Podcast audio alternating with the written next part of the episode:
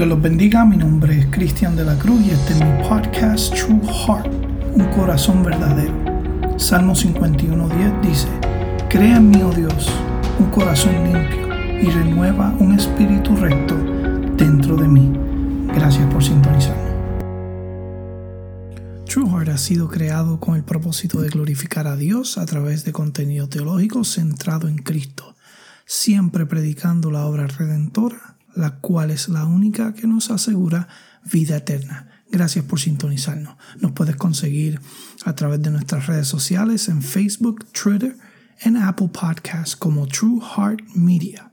Y en este episodio vamos a estar viendo lo que es la gracia irresistible. Si es tu primera vez accediendo a este contenido, te exhorto a que vayas y veas los episodios pasados para que estés en sincronización con lo que es la enseñanza de las doctrinas de la gracia. Como repito, hoy vamos a estar viendo lo que es la gracia irresistible o llamado eficaz. Además del llamado general externo a la salvación, este es el que se le hace a todo el mundo que escucha el Evangelio. El Espíritu Santo extiende a los elegidos un llamado interno especial que inevitablemente los lleva a la salvación. La llamada externa, esta la que se le hace a todos sin distinción, puede ser rechazada y muchas veces lo es, en contraste a lo contrario del llamado interno este es el que se realiza únicamente a los elegidos, no puede rechazarse. Siempre resulta en la conversión y resulta en cambio. So, por medio de este llamado especial, el Espíritu Santo atrae irresistiblemente a los pecadores, a Cristo. Él no está limitado por la voluntad del hombre en su obra de aplicar la salvación ni depende de la cooperación del hombre para el éxito. El Espíritu en la gracia hace que el pecador elegido coopere, crea, se arrepienta y venga libre y voluntariamente a Cristo. La gracia de Dios, por lo tanto, es invencible. Nunca fallan su resultado. En la salvación de aquello a quienes se extiende. Esto describe en pocas palabras esta doctrina de la gracia irresistible o llamado eficaz. Vamos a ver varios versículos donde se ve esta doctrina, esta enseñanza de una gracia irresistible y un llamamiento eficaz. Empezamos con el capítulo 36, versículos 25 al 28 del libro de Ezequiel. Dice, entonces os rociaré con agua limpia y quedaréis limpio de toda vuestra inmundicia y de todos vuestros ídolos los limpiaré Además, os daré un corazón nuevo y pondré un espíritu nuevo dentro de vosotros. Quitaré de vuestra carne el corazón de piedra y os daré un corazón de carne. Pondré dentro de vosotros mi espíritu y haré que andéis en mis estatutos y que cumpláis cuidadosamente mis ordenanzas. Habitaréis en la tierra que le di a vuestros padres y seréis mi pueblo y yo seré vuestro Dios. Vean aquí esta transformación no solo externa, sino también interna. Y en un lugar de corazón de piedra que es incapaz de responder a Dios, en amor y obediencia, Dios proporciona un corazón y un espíritu nuevo. Mira lo que dice, yo los limpiaré y quedaréis limpios de toda vuestra inmundicia y de todos vuestros ídolos los limpiaré. Además, le daré un corazón nuevo y pondré un espíritu nuevo dentro de vosotros. Aquí el Señor no está, aquí no hay permiso que estén pidiendo. Aquí están diciendo, esto es lo que voy a hacer. Les voy a dar un corazón nuevo, le voy a poner un espíritu nuevo dentro de ustedes. Y le quitaré el corazón de piedra y le pondré uno de carne y pondré dentro de vosotros mi espíritu y haré, y él hará que anden en sus estatutos y que cumpláis cuidadosamente con su ordenanza. Tenga en cuenta, hermano, que estos cambios vienen como resultado de la iniciativa divina de nuestro Señor y no de ningún tipo de esfuerzo humano. Él no está pidiendo permiso diciendo, este, si me dejan limpiarlos o si me dejan ponerle un espíritu o si me permiten cambiarle su corazón. No, Él lo hará. Acuérdense, siempre el resultado o todo lo que es hecho en el hombre es Dios quien toma la iniciativa divina y no es del esfuerzo humano. Salmo 65, 4. Cuán bienaventurado es aquel que tú escoges y acercas a ti para que moren tus atrios. Seremos saciados con el bien de tu casa, tu santo templo. Recuérdense, este es Él quien escoge, Él es el que acerca. ¿Sabe? Esta gracia gratuita es la fuente de la bendición que escoge y acerca a Él. Siempre, siempre como iniciador. Aquí en el Salmo 65.4, la palabra bienaventurado es mucho más fuerte que feliz, que estar feliz. ¿Sabe? Esto es un gozo del bienestar y es, una, es un estado continuo en cada área de nuestra vida. Podemos ver Proverbios 21.1 que dice, como canales de agua es el corazón del rey en la mano del Señor. Él lo dirige donde le plazca. Aquí esto es una referencia sobre la soberanía de Dios, sobre los reyes paganos. Inconsistentemente hacían su voluntad. Pero ¿qué pasa? Recuérdense que esto es un llamado eficaz. Esto es una gracia irresistible. Irresistible quiere decir que no la puedes resistir. Como en el libro de Ezequiel, que está diciendo, yo, yo los voy a cuidar, yo los voy a, le voy a plantar mis estatutos en su corazón y ustedes van a cumplir este, cuidadosamente mis ordenanzas. Habitarás en la tierra que yo le di a tu pueblo y sé, yo seré vuestro Dios y ustedes me servirán. Esto es lo que es un llamamiento eficaz.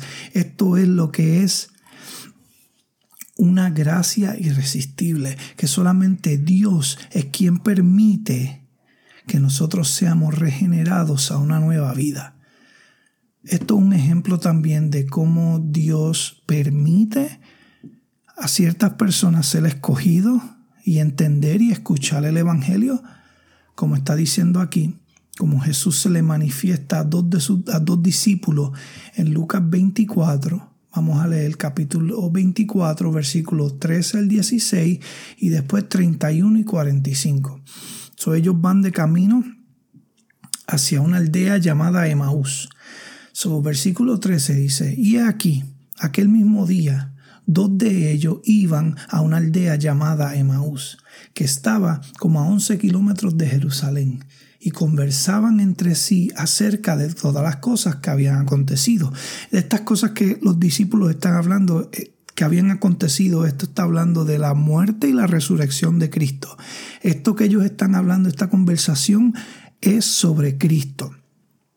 Y dice, y conversaban entre sí acerca de todas las cosas que habían este, acontecido.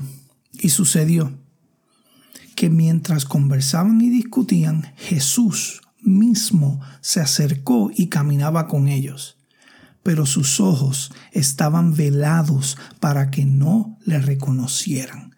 Aquí vemos como Dios no le permite reconocer a Jesús en este momento. Después en el versículo 31 dice, entonces le fueron abiertos los ojos y le reconocieron, pero él se desapareció de la presencia de ellos. Vieron aquí cómo es Dios el iniciador. Todos los que el Padre me da vendrán a mí todos serán enseñados por Dios. El versículo 45 dice, entonces les abrió la mente para que comprendieran las escrituras. Esto es importante entenderlo. Entonces les abrió la mente para que comprendieran las escrituras. Aquí Jesús le muestra la manera de entender la Biblia, pero también le elimina la ceguera espiritual y la naturaleza pecaminosa para que ellos puedan entender las escrituras. Vemos este llamado eficaz en el capítulo 6 de Juan, versículos 37 y 45. Todo lo que el Padre me da vendrá a mí, y al que a mí viene de ningún modo le echo fuera. Dios es quien nos guía a la fe a todos los que Él planea redimir o planeó redimir. La redención de los escogidos es innegable, puesto que está asegurada por el propósito soberano y el poder invencible de nuestro Dios. Dios mismo nos atrae. Escrito está, el versículo 45 dice, escrito está en los profetas y todos serán enseñados por Dios. Todo el que ha oído y aprendido del Padre viene a mí. Eso es lo que está diciendo. Este es el llamado eficaz. Este es el, esta es la gracia irresistible, la cual es la que nos atrae a los pies de Cristo, la cual nos atrae al arrepentimiento. Juan 6:45, escrito está en los profetas, y todos serán enseñados por Dios. Todo, a, todo el que ha oído y aprendido del Padre viene a mí. Esto es en su contexto original Isaías 54:13. Todos tus hijos serán enseñados por el Señor, y grande será el bienestar de tus hijos. Esto es una promesa de redención final. Juan 10, 3 y 4 y después versículos 27 al 29. Mira lo que dice Juan 10, 3 y al 4. A este le abre el potrero y las ovejas oyen su voz. Llama a sus ovejas por nombre y las conduce afuera. Cuando saca todas las suyas, va delante de ellas y las ovejas lo siguen porque conocen su voz. ¿Ves el llamamiento aquí? El, el, el el gran pastor. Él abre el potrero. La oveja oye en su voz. Llama a sus ovejas por nombre. Él sabe quiénes son los escogidos, los cuales Él escogió antes de la fundación de la tierra, los cuales justificó, los cuales está santificando y los cuales Él va a glorificar en su segunda venida. Cuando saca todas las suyas, Él va delante de nosotros, va delante de ellas. Y las ovejas lo siguen porque conocen su voz. Estas ovejas, nosotros conocemos su voz y nosotros seguimos la voz del pastor, del gran pastor, del maestro. El pastor conoce a sus ovejas por nombre y las ovejas reconocen la voz de su pastor y van a Él. Aquí vemos el llamamiento eficaz, esta gracia irresistible. Vemos como esto es una, una, una imagen viva de cómo Dios ha marcado algunas personas para que sean suyas en medio de una humanidad caída. Después el versículo 27 al 29 de Juan 10 dice, mis ovejas oyen mi voz, y yo las conozco, y me siguen, y yo les doy vida eterna, y jamás perecerán, y nadie las arrebatará de mi mano. Mi Padre que me las dio es mayor que todos. Nadie puede arrebatar de la mano del Padre. Aquí no tan solo vemos un llamado eficaz, la cual sí vemos, pero también vemos una aseguranza de salvación, donde descansa la obra redentora de Cristo hecha efectiva en nosotros y nosotros la confianza en que esto será una realidad para nuestra vida. Mi Padre me la dio. So, el Padre como regalo a su Hijo amado nos da a nosotros como oveja a Él. El Padre que me latió es mayor que todo. Nadie las puede arrebatar de las manos del Padre.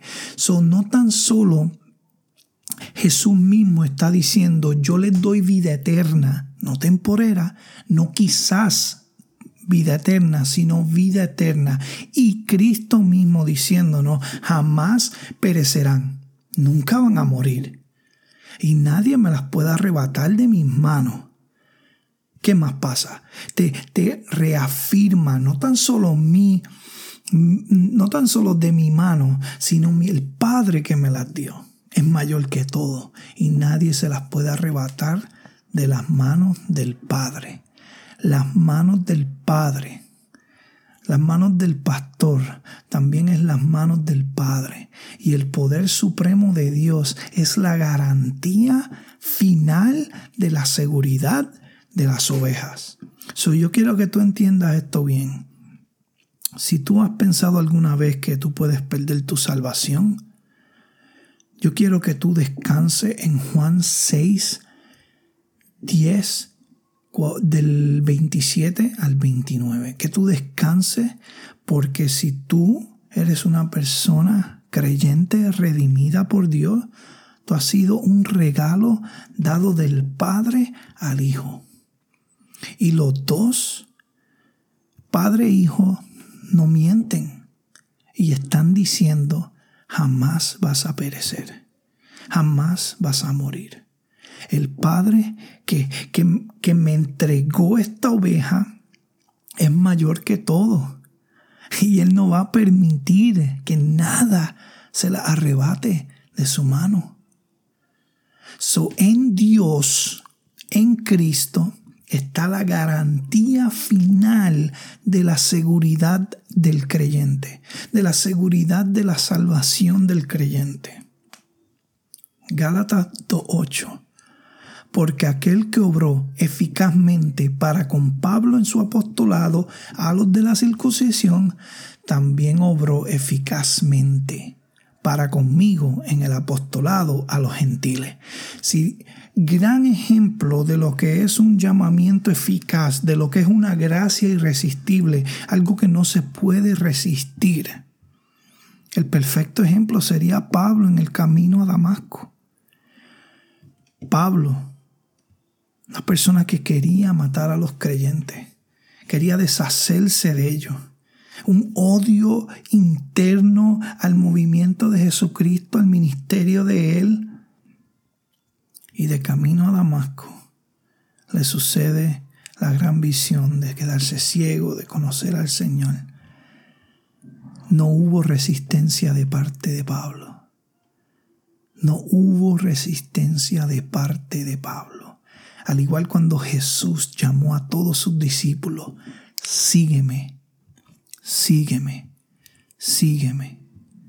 No hubo resistencia de ningún apóstol, sino que todos le siguieron por ese llamamiento eficaz es el que Pablo está hablando en Gálatas, el mismo que le dio el llamado a Pedro en su apostolado, que, que trabajó eficazmente en Pedro para los de la circuncisión, para predicarle a los judíos, también obró en mí eficazmente para conmigo, en mi apostolado a los gentiles. Aquí te confirma ese llamamiento eficaz, irresistible de Dios y cómo irse en contra de esta enseñanza cuando entendemos que nosotros estábamos muertos en nuestros delitos y pecados. ¿Cómo podemos predicar? que somos personas muertas y a la vez tener la autoridad y el poder de tomar una decisión que va en contra de nuestra naturaleza o de nuestro estado que es muerto. Mira lo que dice Efesios 2, 1 al 6. Y Él os dio vida, nos dio vida a vosotros, que estábamos muertos en vuestros delitos y pecados, en los cuales anduviste en otros tiempos según la corriente de este mundo, conforme al príncipe de la potestad del aire el espíritu que ahora opera en los hijos de desobediencia, entre los cuales también todos nosotros en otro tiempo vivíamos en las pasiones de nuestra carne, satisfaciendo los deseos de la carne y de la mente, y éramos por naturaleza hijos de ira, lo mismo que los demás. Pero Dios, que es rico en misericordia, por causa del gran amor con que nos amó, no por causa de mi obra, no por causa de mi intelecto, no por causa de lo que sé, sino que Dios, que es rico en misericordia, por causa del gran amor que nos amó, aun cuando estábamos muertos en delitos, nos dio vida juntamente con Cristo. Por gracia habéis sido salvos. Y con Él nos resucitó y con Él nos sentó en lugares celestiales en Cristo Jesús. Esto es un presente futuro, la cual ya está hecho. Así es el llamamiento eficaz. Así es la gracia irresistible. Entonces, ¿qué pasa? No tan solo nos salva, sino que comenzó una obra que obviamente la va a llevar a, a, su, a su completamiento, como nos enseña Filipenses 2.13 que dice, porque Dios es quien obra en vosotros tanto el querer como el hacer por su beneplácito. So aquí estamos, donde no tan solo, Él no tan solo está obrando en la salvación nuestra, pero también está haciéndonos este, competentes, nos está dando las herramientas, nos da la fuerza, nos da la capacitación necesaria por su beneplácito, por, por su buena voluntad. Dios es quien obra en vosotros el querer como el hacer. El llamado de Dios a la salvación es limitado, pero su redención se limita a aquellos que creen. Mateo 22, 14. Porque muchos son los llamados, pero pocos son escogidos la convicción y la atracción del Espíritu Santo es lo que nos arrastra a Dios. No venimos por nuestra propia voluntad, porque nuestra voluntad está completamente depravada y es naturalmente hostil hacia Dios. Si usted no ha escuchado los episodios anteriores, les exhorto a lo que vean que es la total depravación. Entonces, ¿qué pasa? Yo quiero que tú sepas que en la palabra trae, usada en Juan 6:44, lo vimos ahorita, nadie puede venir a mí si no lo trae el Padre que me envió y yo lo resucitaré en el día final. Esta palabra traer, que está diciendo, nadie puede venir a mí, nadie, que este es Cristo mismo hablando, Juan 6:44, nadie puede venir a mí si no lo trae el Padre que me envió, y yo lo resucitaré en el día final. Esta palabra se toma de la palabra griega kio, que significa literalmente arrastrar. Esta palabra misma se usa en el libro de Hechos 16-19 Dice, pero cuando sus amos vieron que se les había ido la esperanza de su ganancia, prendieron a Pablo y a Sila y lo arrastraron hasta la plaza ante las autoridades. Esa palabra arrastrar se traduce como kio, la misma palabra traer, arrastrar. esto quiere decir que cuando el Espíritu Santo atrae a los pecadores, literalmente lo arrastra.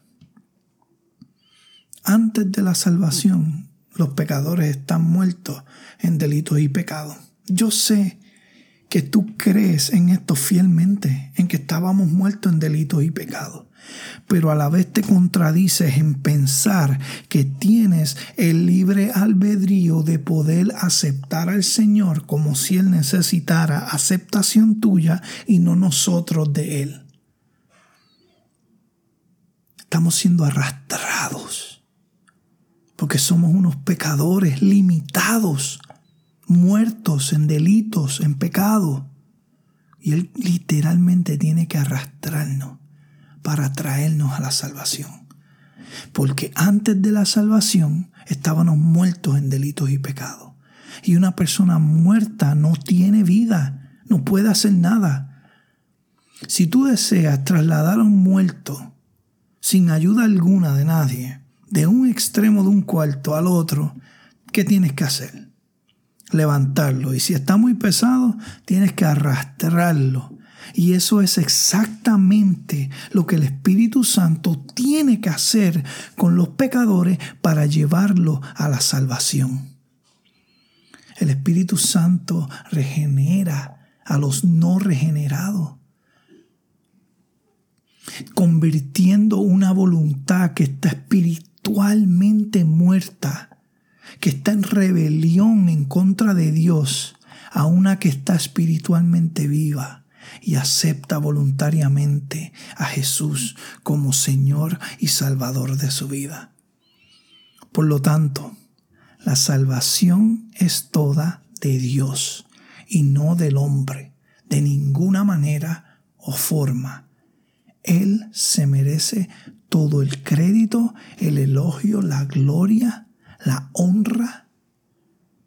Es de Él. La gracia sabemos que un favor inmerecido.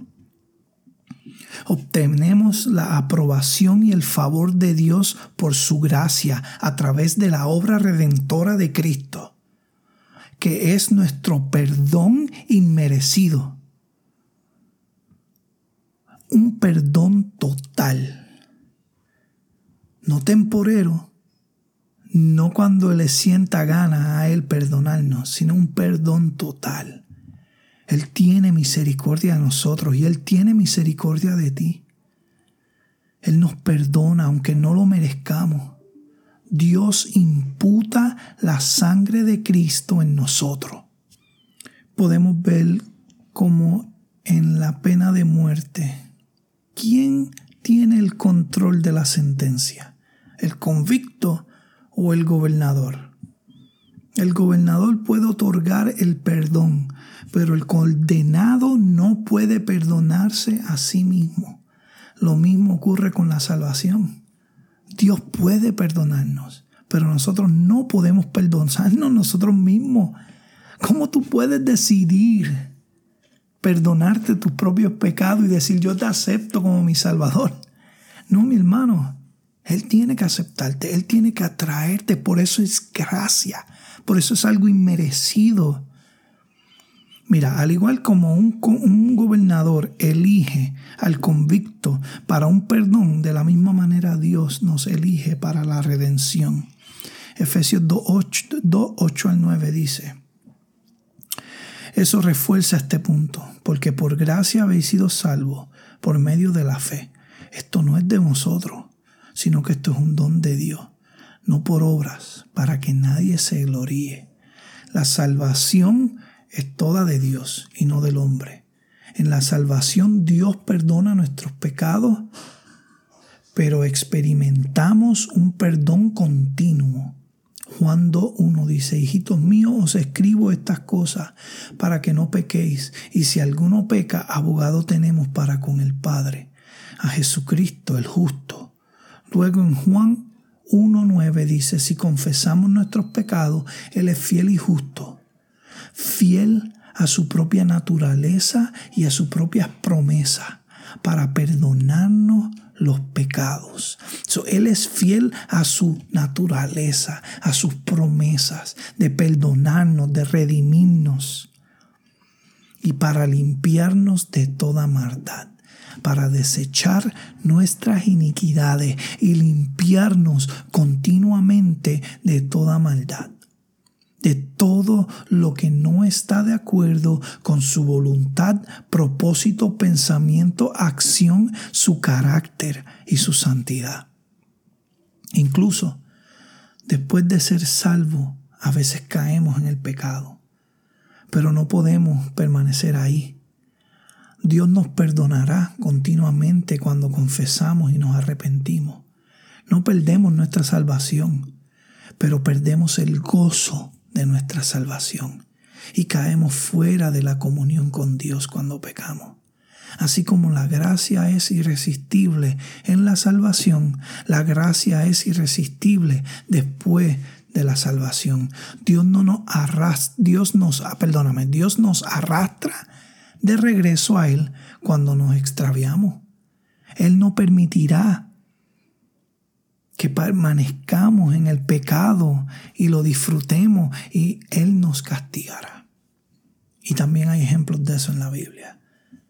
Proverbios 3, 11 y 12. Hijo mío, no rechaces la disciplina del Señor ni aborrezcas su reprensión, porque el Señor a quien ama reprende como un padre al hijo en quien se deleita. Job 5:17. He aquí, cuán bienaventurado es el hombre a quien Dios reprende. No desprecies después la disciplina del Todopoderoso.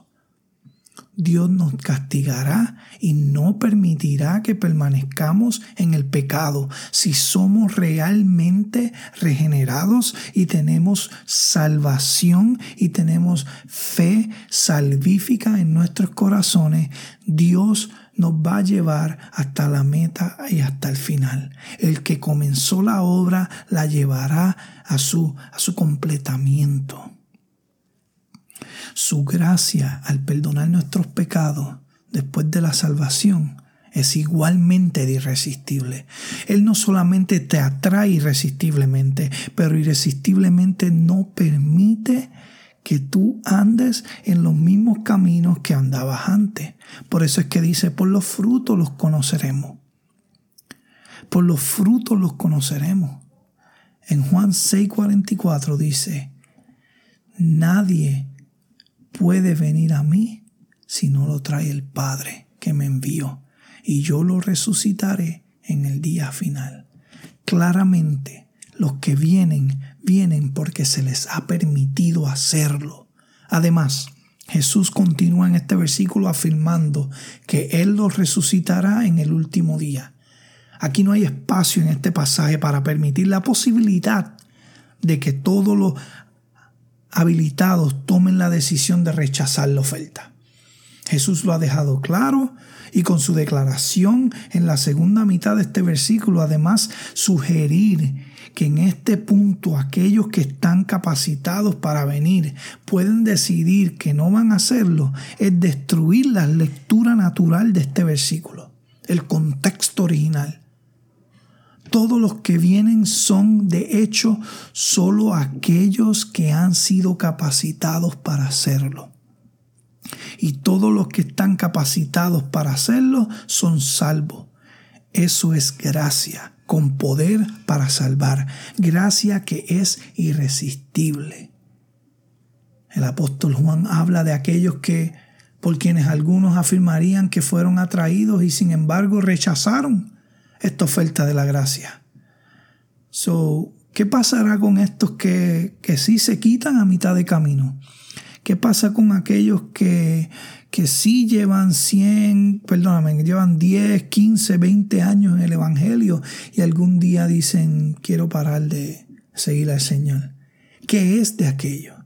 Es que la escritura es clara y nos lo dice en primera de Juan 2.19 salieron de nosotros, pero en realidad no eran de nosotros, porque si hubieran sido de nosotros, habrían permanecido con nosotros, pero salieron a fin de que se manifestara que no todos son de nosotros.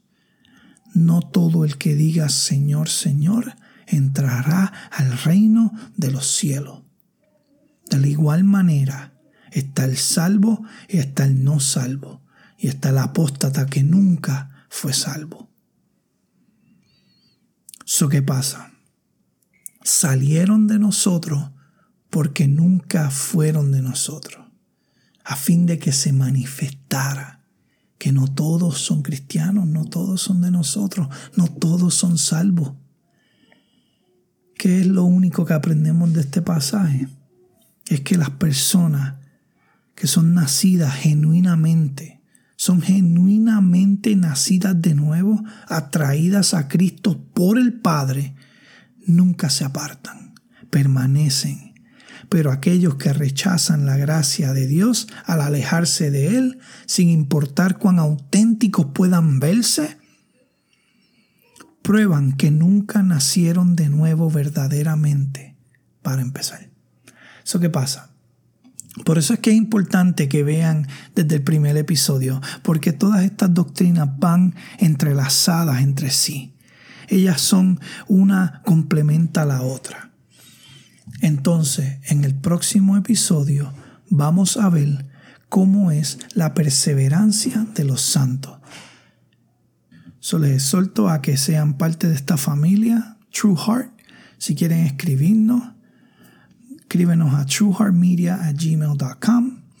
Este es el último punto de el tulip o lo que es los cinco puntos calvinistas, lo que es la total depravación, la elección incondicional la expiación limitada, hoy vimos la gracia irresistible y en el próximo y último episodio de las doctrinas de la gracia veremos la perseverancia de los santos, cómo Dios, el que comenzó la obra, la va a terminar, cómo es que Dios a través de, de, de todo nos mantiene y a través de su voluntad y a través de su poder nos llevará a la glorificación. Esto es algo bíblico y es algo centrado en Dios y no está centrado en el hombre.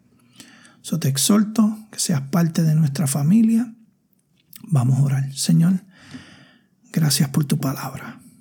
Tú eres fiel, tú eres justo. Y tú has hecho todo lo necesario desde antes de la fundación de la tierra para que tu redención sea perfecta. Nosotros somos hombres incapaces de frustrar los planes del que creó los cielos y la tierra. Por eso confiamos en que la obra que comenzaste la vas a completar. Te damos gracias por hacernos entender la condición depravada que tenemos, la muerte espiritual que hubo en nosotros, la manera que nos elegiste incondicionalmente solo por tu amor, por el gran amor que nos tiene, diste a tu Hijo unigénito para que nosotros fuéramos salvos. Nos justificaste a través del sacrificio de Cristo. Y a la misma vez nos enseñaste que Cristo vino a morir por los escogidos.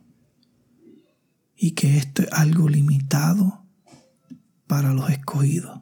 Y por eso es que gracia y esta misma gracia irresistible la que nos trajo a todas estas verdades.